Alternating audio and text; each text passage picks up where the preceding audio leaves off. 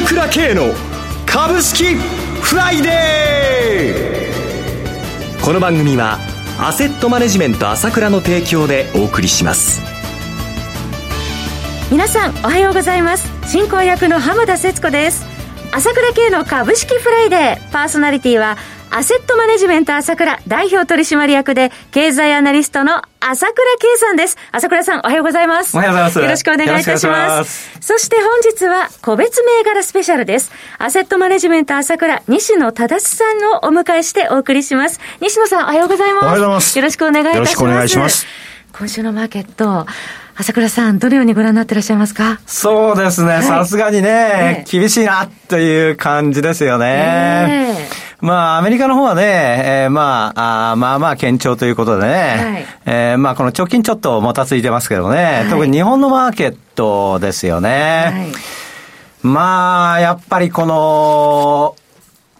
今週マザーズが一時1000ポイント割れまで入って、えー、まあ綺麗なチャートになったんで、はい、まあここでね、えー、まあ期待したいということなんですけれども、えー、ただ昨日ね、やっぱりトヨタがね、ああいうふうに生産源になってしまうっていうのは、またこれはちょっと投資家としては、ちょっと驚きでしたね。はい、あそこまで周到なとこをやっている会社でも生産源になるのかっていうことは、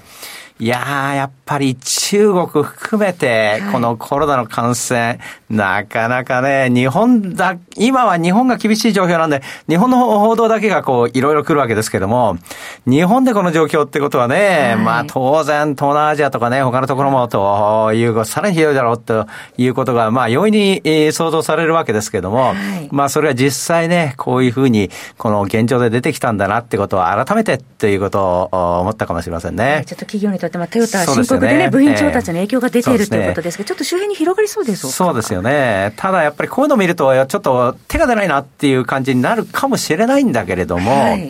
もともとがもう安すぎる上にですね、トヨタも下方修正なんか全くしませんでしたけども、はいもう PR 見たってもう10倍以下、平均が12倍なんだから、え10倍以下、5、6倍っていうのがうろうろうろうろしてるわけですから、はい、まあ船株なんかも含めて、もう悪くなるってことを前提にもともと株価が作られてますので、えー、だからこういうことが起きたからといっても、ただ心理的な部分と、それからまあ、あ高値の6ヶ月過ぎました。たけれども、まだ信用残はありますから、はい、この辺のところ重荷っていうのもまだあるんで、それは少し、こう、なんていうんですか、相場が揺れてしまうっていうのはしょうがないんだけども、えー、ただ、水準と値段と PR と配当利回り見れば、安いなっていうのは、はっきりわかるわけだから、その辺ね、まあちょっと少し、えー、辛抱しながらね、もう大まかに、もう、この辺はもう改造なんだなと思いながら、ただあ、外部要因があるからちょっと荒れるかもしれないけど、まあその辺は相場だからなと、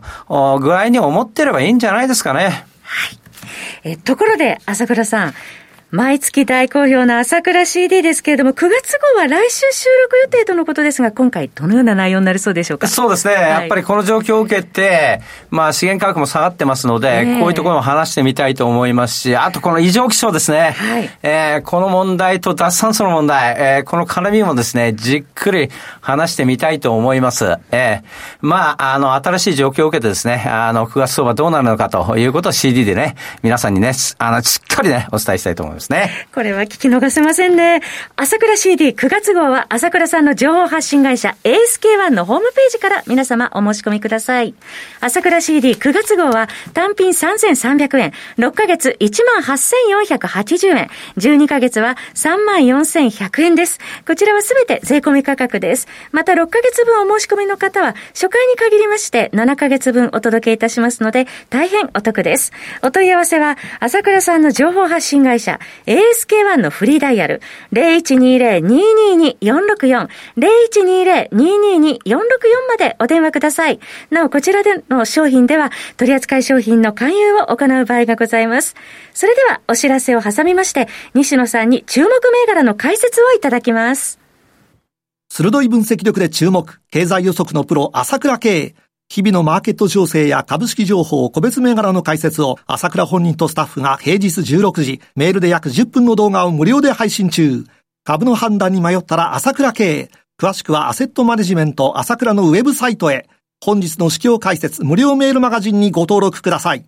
アセットマネジメント朝倉は、証券取引、金銭、有価証券の予託、貸付行為は行っておりません。また、情報提供する金融商品の取引では、相場変動などにより損失を生じる恐れがあります。取引説明書、契約締結前交付書面などを十分にお読みいただき、ご理解の上お取引ください。金融商品仲介業者登録関東財務局長金中第605号。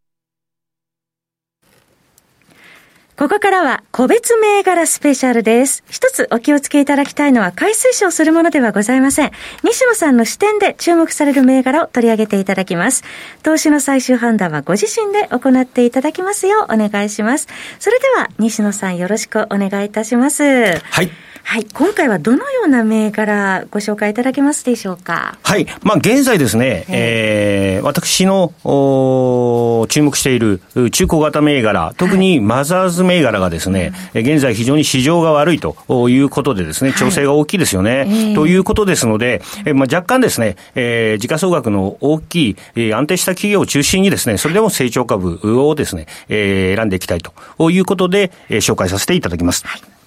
お願いします。はい。えー、今回は5銘柄、あコード番号4483の JMDC、それからあ9984のソフトバンクグループ、えー、それから4180のエイピアグループ、9386の日本コンセプト、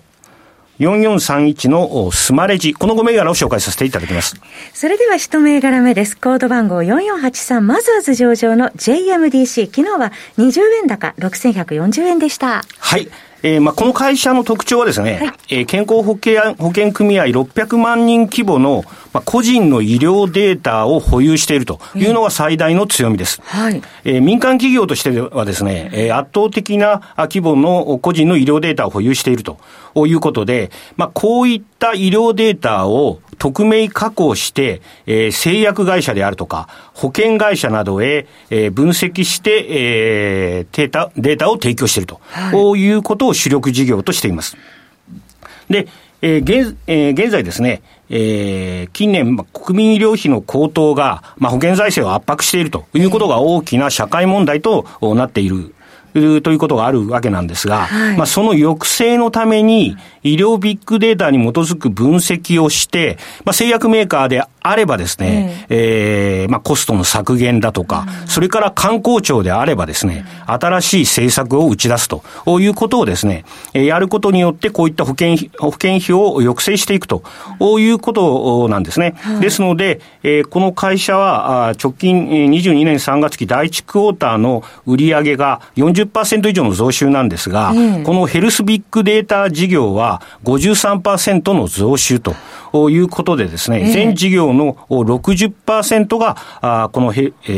ルスビッグデータ事業になってきてると。強みですね。強いですよね。うん、で、おととし12月に上場したばかりの会社なんですけども、はい、この時はこのヘルスビッグデータ事業というのは38%にしか過ぎなかったんですね。えー、で、2年足らずの間にここまで伸びてきてるということでですね、えー、まあ今回、マザーズが下落する中で中でも、まあ高値圏を維持しているということでですね、今後も注目していきたいというふうに思っています。はいえー、続いて2銘柄目は9984ソフトバンクグループです。当初一部上場の銘柄。昨日は84円安の6382円。18日に6311円の年初来安値をつけているというところですね。はい。えーまあ、ソフトバンクグループはですね、もう皆さんご存知の会社ということで、はい、まあ、傘下に10兆円のファンド、それから携帯子会社のソフトバンク、そして、えー、まあ、中国のアリババなんかも持ち分法適用の会社ということなんですが、はい、えー、まあ、今年の2月、3月、日経平均が大きく上昇したときに、えー、まあ、牽引した、相場を牽引した企業の一つというふうに言えると思います。1万円台まで入りましたね。そうですよね。うん、1万円超えてですね、上場来高値も視野に入ってたというところだった、だったんですけれども、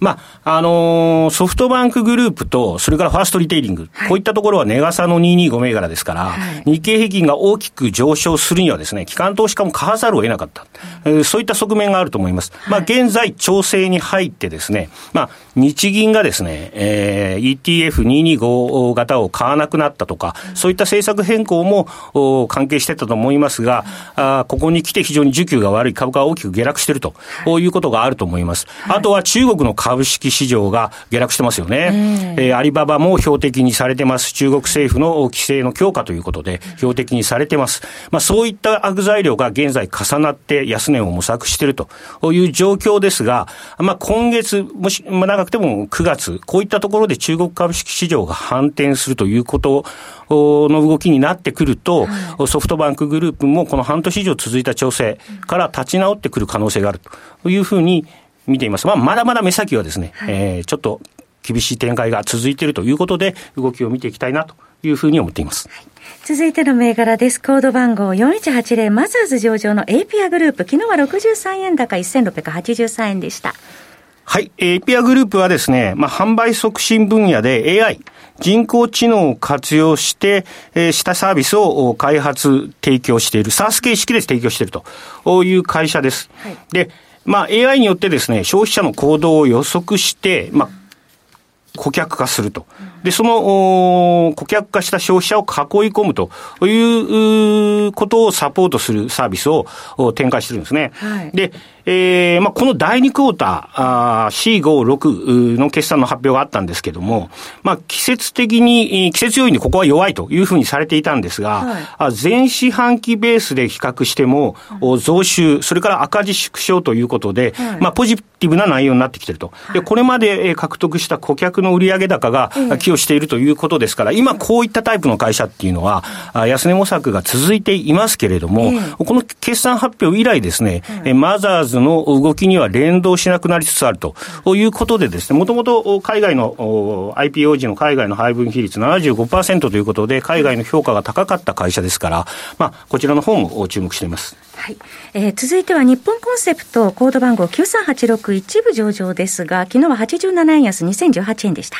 はい。この会社はですね、タンクコンテナを用いた化学品だとか液体物流サービスを提供している会社です。はい、で、えー、第一クォーター、あーコンテナを500機新設したんですが、まあ、これがあっという間に顧客獲得に寄与していると。それから、あ7月にですね、商船三井と中国、インド向けにですね、えー、こういった単コンテナの営業を共同でやるという子会社を設立してますんで、この会社も注目しています。はい。え最後、スマレジ4431マザーズですが、東円安7530円昨日つけてましたが。はい。まあ、去年コロナの影響でですね、戦場が鈍化しましたが、まあ、あ今回、まあ、コロナが、収まってくるとですねこういったスマレジのポスサービスですねクラウドのポスサービス、はい、こういったのは中小企業に採用される元の成長スピードに戻ることが期待できるんではないかなということで注目しています。はい。なお、えー、投資の最終判断は皆さんご自身で行っていただきますようお願いします。パーソナリティはアセットマネジメント朝倉代表取締役経済アナリストの朝倉圭さん西野忠さんでした。ありがとうございました私朝倉慶が代表を務めます。アセットマネジメント朝倉では SBI 証券楽天証券ウェルスナビの口座開設業務を行っています。私のホームページから証券会社の口座を作っていただきますと週2回無料で銘柄情報をお届けするサービスがあります。ぜひご利用ください。それでは今日は週末金曜日頑張っていきましょう!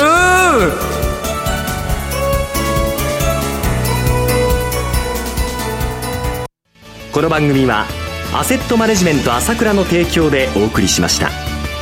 最終的な投資判断は皆様ご自身でなさってください。